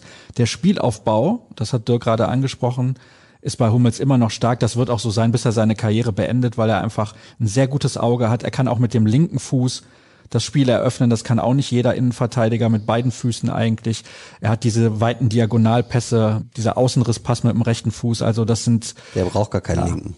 Ja, eigentlich braucht er gar keinen linken. Aber man muss schon sagen, Hummels beeinflusst das Spiel aller Mannschaften, wo er jemals gespielt hat. Also die Klopp-Mannschaft damals, die Nationalmannschaft, natürlich dann auch bei den Bayern und jetzt auch wieder in Dortmund massiv durch seine Art und Weise Fußball zu spielen. Das tut er, glaube ich, so extrem, wie das kein anderer Spieler tut, auch wenn Jaden Sancho natürlich herausragende Zahlen hatte in der Bundesliga, 34 Scorerpunkte. Also das ist natürlich spektakulär, aber Tobi hat die Nebengeräusche da auch angesprochen. Gucken wir mal, was wir an Fragen noch vorbereitet haben. Da sind nämlich noch ein paar. Was wird aus Marcel Schmelzer und Nico Schulz? Wen sollte der BVB behalten bzw. abgeben? Also ich glaube, sie werden beide nicht abgeben wollen und dann ist es die Entscheidung, bei Schmelzer ist es die Entscheidung, wie er das gerne möchte. Ich glaube aber, dass durchaus eine gute Chance ist, dass er bleibt, denn dieses Angebot, was er im vergangenen Jahr hatte, ich weiß nicht, ob das wieder auf dem Tisch liegt und Corona hat natürlich auch ein bisschen was verändert. Michael Zorg schwärmt von Marcel Schmelzer und Lucien Favre hat am Ende ja auch nochmal durchaus auch unterlegt, warum Schmelzer jetzt deutlich mehr dann am Ende sogar wieder ein Thema war bei Einwechslungen. Denn er war mal jetzt über eine Strecke gesund und er hat sich, glaube ich, deutlich wieder rangekämpft. So weit weg, wie er am Saisonanfang war, war er am Ende nicht mehr. Und ich könnte mir gut vorstellen, dass er bleibt. Und bei Nico Schulz würde ich mir eigentlich auch wünschen, dass er sagt, okay, dieses erste Jahr war beschissen, aber das, das will ich mal so ein bisschen widerlegen, dass das jetzt so der Standard ist oder ich will nicht sofort wieder flüchten. Und auch für ihn gilt natürlich, der muss dann natürlich erstmal einen anderen Verein finden. Ich glaube, es wäre eine gute äh, Einstellungsgeste auch von ihm, wenn er dann einfach mal sagen würde, okay, ich will das jetzt hier nochmal richtig wissen. Und wenn es dann im zweiten Jahr nicht funktioniert, es bleibt schwierig, da müssen wir nicht drüber reden, wenn Guerrero so spielt. Aber normalerweise käme diese Dreier-Fünfer-Ketten-Konstellation ja ihm auch entgegen. Na, aber der hat ein schlechtes Jahr gehabt, aber der sollte vielleicht mal den Ehrgeiz haben zu zeigen, dass das nicht so der Standard war. Jetzt hast du die Frage aber gar nicht beantwortet, wer von beiden bleibt. Ja, ja, ich glaube, beide bleiben. Kollege Jürgen nickt. Nächste Frage. Glaubt ihr, der BVB könnte aufgrund des hohen finanziellen Aufwandes doch noch von einer Bellingham-Verpflichtung Abstand nehmen? Nein, glaube ich nicht. Also das ist was, was klappen wird. Äh, das wollen sie auch unbedingt. Ich glaube, wir haben beim letzten Podcast schon drüber gesprochen. Sie wissen auch, also von dem sind sie so überzeugt und sie sind ja nicht die einzigen, die Bayern machen. Richtig Druck. Der ein oder andere äh, Premier League Club, gerade Chelsea auch. Also diese Einschätzung, dass, dass das wirklich ein außergewöhnliches Talent ist, die haben sie definitiv nicht exklusiv und das ist jetzt dieses Mal nicht so ein Ding wie irgendwie, ja, Real Madrid ist da auch schon dran, wie irgend, bei irgendeinem Brasilianer, äh, sondern das hat ja schon Hand und Fuß. Der hat einfach unheimlich jung schon auf Profiniveau Fußball gespielt in England in der zweiten Liga. Und insofern wissen sie schon, wenn das jetzt nicht klappt, dann spielt der nie wieder für Borussia Dortmund, glaube ich. Und deswegen werden sie das auf Teufel komm raus durchdrücken, auch jetzt trotz der angespannten Finanzlage. oder angespannteren Finanzlage, so ist es vielleicht richtig formuliert. Das wird klappen. Sollte es zu einem Verkauf von Sancho kommen, was wären die Alternativen zu ihm? Ich bringe jetzt mal die Namen Bailey oder Diaby von Leverkusen als Nachfolgekandidaten in die Runde ein. Gibt es Gerüchte oder Quellen der Ruhrnachrichten, welche Spieler als Ersatz in Frage kämen? Da müssen wir ja noch im Konjunktiv sprechen. Ja, Torres wird ja auch immer genannt. Ich bin mir relativ sicher, dass Borussia Dortmund einen Plan B hat dass der eigentlich auch in der Schublade liegt. Und das ist ja auch üblich, dass man solche Deals dann vorbereitet und an eben solche Ereignisse dann knüpft, dass man eben sagt, okay, Junge, wir würden dich gerne holen, das geht im Moment nicht, aber wenn sich da und da was tut, dann könnte es was werden. Also ich glaube, dass sie vorbereitet sind, müssen sie ja auch, das ist ihr Job.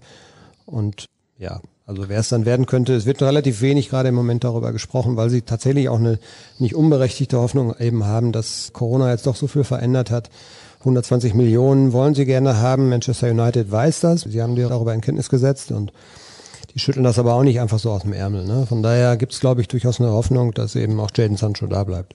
Um vielleicht die Frage noch zu beantworten, ich glaube, Leon Bailey und Musa Diaby werden es dann aber nicht werden. Ne? Also ich kann auch jetzt nicht direkt den perfekten Nachfolger nennen. Ich könnte mir auch durchaus vorstellen, dass das vielleicht eher dann in Richtung geht, das vielleicht auch auf mehrere Schultern zu verteilen, dass man guckt, dass man sich dann in der Breite da auch verbessert, weil man hat natürlich in Gio Reyna jemanden jetzt in eigenen Reihen, der auch jetzt viel näher dran ist an einer Vertreterposition für Sancho, als das vor einem Jahr noch der Fall war. Insofern, ja, muss man mal gucken. Ich glaube nicht, dass man Gio Reyna jetzt irgendwie einen Megatransfer vor die Nase setzen würde. Insofern guckt man dann vielleicht, was kann man im Offensivbereich insgesamt verändern. Äh, Backup-Stürmer zum Beispiel. Zum Beispiel, ne? Also wenn man Geld für, für Sancho bekommt, dann glaube ich nicht, dass es eben, es wird dann nicht so ein 1 zu 1 Ding werden. Wir kriegen jetzt 120 Millionen für Sancho, davon bleiben dann so und so viel übrig am Ende mit Beraterkosten und Steuern und allem, was dann abfällt. Und dann haben wir noch das und das nehmen wir dann in die Hand und stecken das in einen Spieler. Ich glaube, das wird es nicht geben, sondern dann wird man eher gucken, dass man die Offensivabteilung in der Breite noch vielleicht verbessern kann.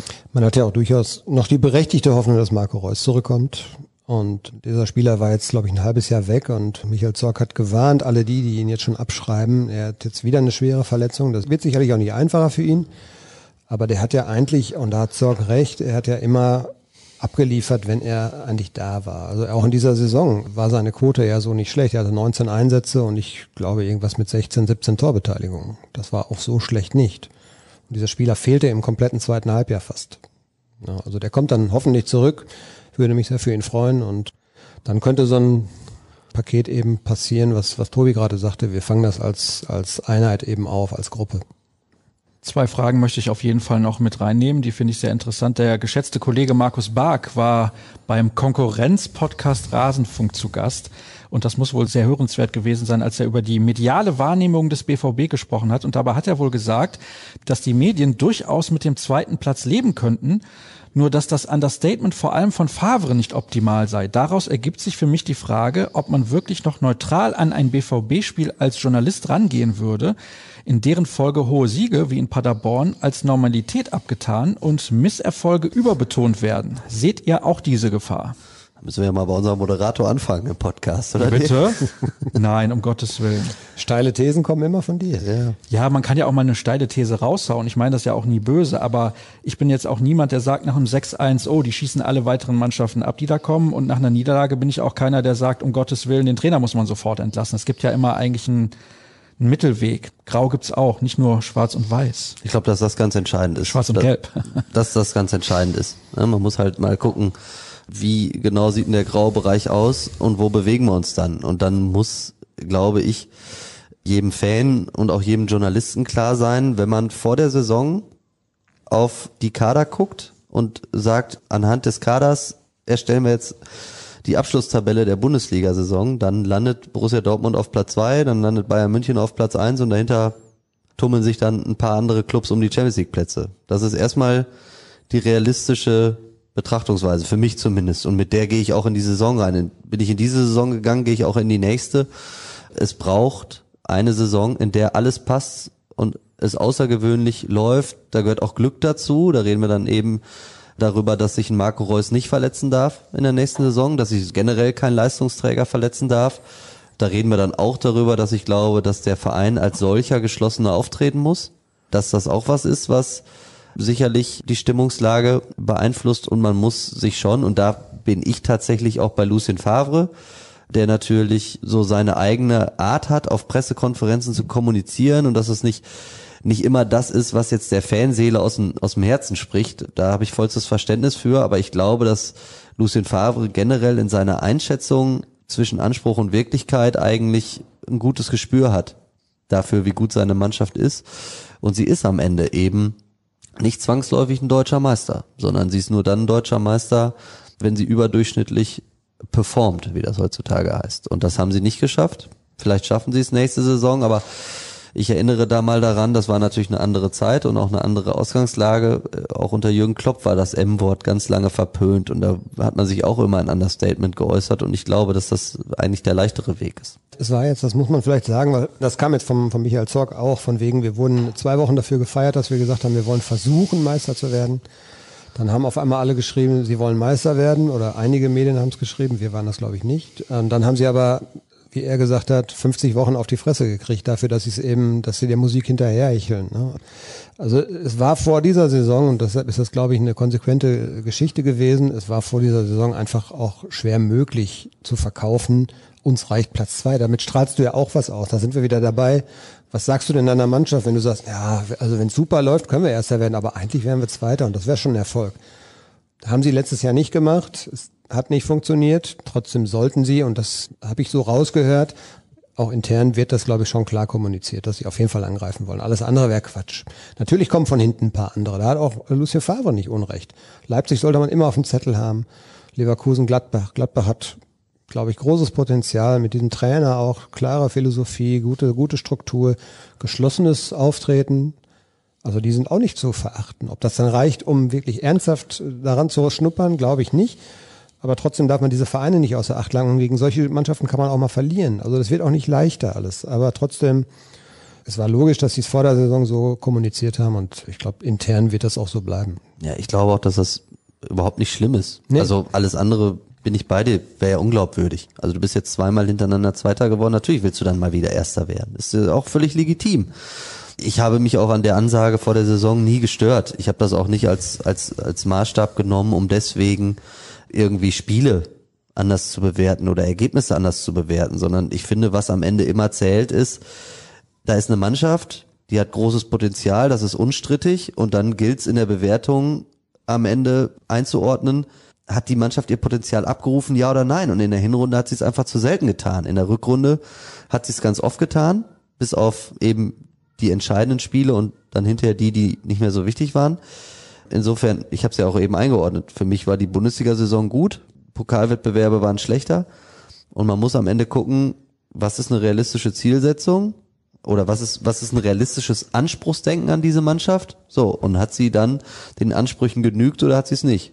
Und ich glaube, wenn die meisten Spieler und auch die Verantwortlichen ganz ehrlich zu sich selbst sind, dann ist es diese Saison okay, aber nicht mehr. Und ich glaube, dass deswegen vielleicht auch die mediale Wahrnehmung und die Stimmung nicht so gut ist, weil natürlich Borussia München-Gladbach aus einer anderen Situation kommen, wenn die Vierter werden und eine Mannschaft wie Bayer Leverkusen hinter sich lassen, dann haben die aus ihren Stücken eine, eine überragende Saison gespielt. Ich glaube, in Leipzig ist jetzt auch mittlerweile vom Anspruch keiner mehr, der jetzt sagt. Die werden auch nicht gejubelt haben. Eben. Ne, die, die sagen auch, dritter Platz, okay, aber das ist auch das, was wir uns vorstellen und was wir uns erwarten. Und herausragend ist es immer nur, wenn du überperformst ebenfalls im Rasenfunk. Scheint ein guter Podcast zu sein. An der Stelle. Markus Bark ist ja ein sehr guter ja, Kollege. Markus Bark auch. Der natürlich. ist sehr lang übrigens, ne? Der, der geht das, glaube ich, dann auch schon mal so drei Stunden. Ja, ne? ja. Heute geht's bei uns ein bisschen in die Richtung. Wir haben jetzt schon ja. 1,18, also das wird keine Kurzausgabe, aber das wussten wir vorher. Also ebenfalls im Rasenfunk wurde die Qualität von Roman Bürki hinterfragt. Der Artikel von Dirk Krampe geht in eine ähnliche Richtung. Ich möchte das hinterfragen. Ich sehe ihn fußballerisch verbessert und als mentalen Rückhalt. Vergleiche zu Gulaschi sind vor allem aus fußballerischer Sicht schlecht. Mit einem noch schlechteren Weidenfeller hat man sogar das Champions League Finale erreicht. Daher denke ich, dass Birki genau der Richtige für den BVB ist. Wie seht ihr das? Hast du Birki mit Gulaschi verglichen? Nein. Deswegen frage ich. Ich habe deinen Text natürlich gelesen, aber ich weiß es einfach nicht. Ja, ist schon so lange her. ja, also da ich ja angesprochen werde, ich bleib eigentlich dabei, muss ich sagen. Also Roman Bürki ist ein guter Torwart. Die Frage ist, wie viele Spiele bringt er dir, die du ohne ihn nicht gewonnen hättest? Ich will jetzt gar nicht über die Fehler reden, die hat ja Neuer auch. Aber Manuel Neuer ist, glaube ich, einfach von der Ausstrahlung, von der, von der Konstanz auf sehr, sehr hohem Niveau ist er, glaube ich, immer noch eine, eine Ausnahmeerscheinung. Und Hans-Joachim Watzke hat es letztens mal gesagt, was, was unterscheidet uns denn in den letzten paar Jahren, wo, wir, wo Bayern München Meister geworden ist? Was hat uns denn unterschieden vom FC Bayern München? Vor allem, glaube ich, ist es tatsächlich der Stürmer natürlich, Robert Lewandowski, sehr, sehr zuverlässig seit Jahren. Aber ich könnte mir vorstellen, dass auch natürlich die Torwartposition gemeint ist. Ja. Hat er, glaube ich, sogar gesagt. Ein Spiel. Ich kann mich an ein Spiel erinnern, das Birki in dieser Saison gewonnen hat. Das Slavia war das Prag. Gegen Prag, in, gegen der, Prag Champions in der Champions League. Ja, das muss jetzt nicht der Maßstab sein. Also das war ein herausragend gutes Spiel von ihm. Ne? Aber ich glaube, das ganz absolute Top-Niveau verkörpert er nicht. Er ist ein guter Torwart und ich finde es auch richtig, dass sie mit ihm verlängert haben, weil auch da sind wir dabei. Wenn du richtig Geld ausgeben kannst, dann ist das mittlerweile auch für einen guten Torwart der Fall. Und das ist, glaube ich, nicht so der Plan in Dortmund. Machen ja auch alle. Also die, die das Geld haben. Denk mal an Liverpool, Jürgen Klopp, der weiß auch, wie wichtig ein guter Torwart ist. Gut, jetzt hat er natürlich auch ganz schmerzhaft ein Champions League Finale verloren mit Loris Karius. Aber der hat dann auch 60 Millionen in die Hand genommen oder 55 oder Ach, was das- für Alison Becker, sogar, ne? War das nicht sogar noch mehr? Ich glaube weiß gar 60 Millionen hat er bezahlt, ne? Ja, und Alison Becker hat danach in der Saison überragend gespielt. Ja, aber das ist sowas, ne? Und also wenn du, also ich glaube, wenn wir jetzt über andere wirtschaftliche Konstellationen sprechen würden, dann würde es sicherlich in der Analyse auch darum gehen, nehmen wir mal richtig Geld in die Hand für die Nummer eins Position. Aber ich bin ganz bei dir. Also ich glaube, dass, dass Roman Bürki ein guter bis sehr guter Torwart ist. Weltklasse ist er nicht. Es gibt noch eine letzte Frage, bevor dann meine Abschlussfrage kommt. Aber vielleicht ganz kurz noch, also weil ja Roman Weidenfeller auch ange, angeführt wurde, der hat natürlich damals sensationelle Jahre gespielt und gut gehalten. Ich glaube schon, dass sich das Torwartspiel auch nochmal weiterentwickelt hat seitdem, gerade auch wegen Manuel Neuer, wegen Marc-André Ter Stegen. Also ich hoffe, Roman hört uns nicht zu. Auch ein guter und sehr guter Torwart, aber fand ich jetzt auch nicht Weltklasse. Er hat, also er hat auf jeden Fall Borussia Dortmund damals in der Champions League Saison, wo sie ins Finale gekommen sind, da hat er ihnen den Arsch gerettet, auf Deutsch gesagt. Da hat er ein sehr gutes Jahr gespielt. Das war vielleicht auch sein bestes Jahr, so von der, von der Konstanz. Aber er hat natürlich, das hört er, ich hoffe, er hört jetzt nicht zu. Natürlich hört er zu. Roman, hör mal- jede Folge. Roman, halte die Ohren zu, aber Roman, äh, hörst, ne? ja, er hat ja mal, immer höre ich von euch, ich bin fußballerisch nicht gut genug. Also das Spiel hat sich in seiner Karriere natürlich rasant verändert durch Manuel Neuer, durch das Ding und wie sie alle heißen und da war er doch, glaube ich, hat er ein paar Defizite gehabt. das Und er kam sagen. auch aus der Gary Ehrmann Das war Torwartschule. diese alte Schule, ja, Ja. auf jeden, ja, aber auch Aber nicht so hat schlecht. er auch manchmal gehalten. Also der war ja auch ein positiv bekloppter so. Der, Und kannte hatte also keine Verwandten im 16er. Ne? Ja, und der hat ja auch mal einen äh, Sieg festgehalten. Ja, absolut. Jetzt kommt die letzte Frage, die geht an Dirk Krampe, wenn Dirk Krampe da ist. Ja, ist Ah er. nein, nicht über Baseball. Ich habe das gelesen. Ach, du hast das gelesen. Ja, wir sind hast ja dich aber nicht vorbereitet, ne? Wir sind ein Fußball-Podcast. Ich wusste immerhin, gegen wen die New York Mets starten. Das wusstest du gestern noch nicht. Ich bin auch kein New York Mets-Fan. Also ich freue mich, um das kurz eben zu erhalten, weil wir wollen ja über Borussia Dortmund sprechen. Ich freue mich total, dass sie, äh, sie bald wieder spielen und ja, ich bin gespannt, wie das da, wie das, ob das so alles funktioniert, weil in Amerika haben sie, glaube ich, gerade tatsächlich andere Sorgen als Profisport. Der Präsident sieht das aber anders, von daher.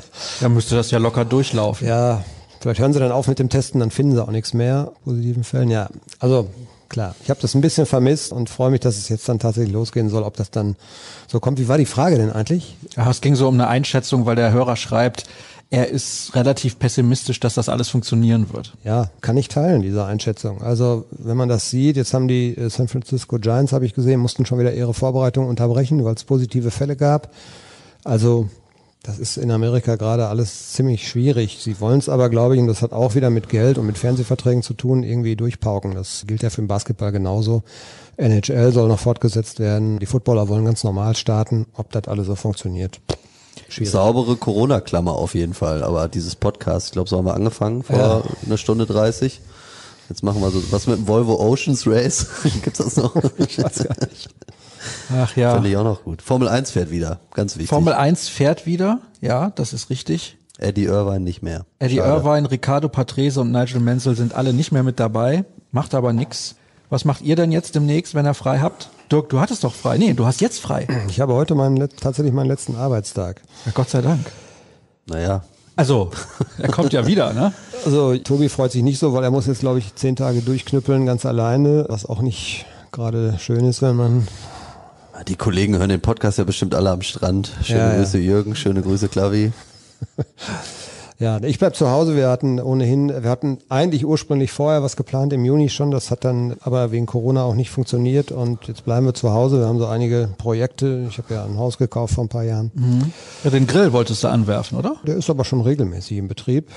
Jetzt Die Einladung ist an uns vorbeigegangen, Tobi. ja, Er nickt. Er sagt es nicht, weil er dir nicht in den Rücken fallen möchte, aber er nickt. Auch da Dirk ein Passivitätsproblem, ähnlich wie der BVB. Ja, der müsste mal mehr aus sich rausgehen, was das angeht. ja. nehme ich mir für die neue Saison mal vor dann. Bisschen mehr Pressing am Grill. Und du, Tobi? Ja, zehn Tage jetzt arbeiten. Also, glaube ich, am Stück noch mindestens eher zwölf oder so. Ich hoffe, das Wetter bleibt erstmal noch bescheiden. Nächste Woche dann mit Florian Kröger im Duett. Ja, ja, wir kommen schon durch. Kein Urlaub bei dir demnächst? Erst wieder im September.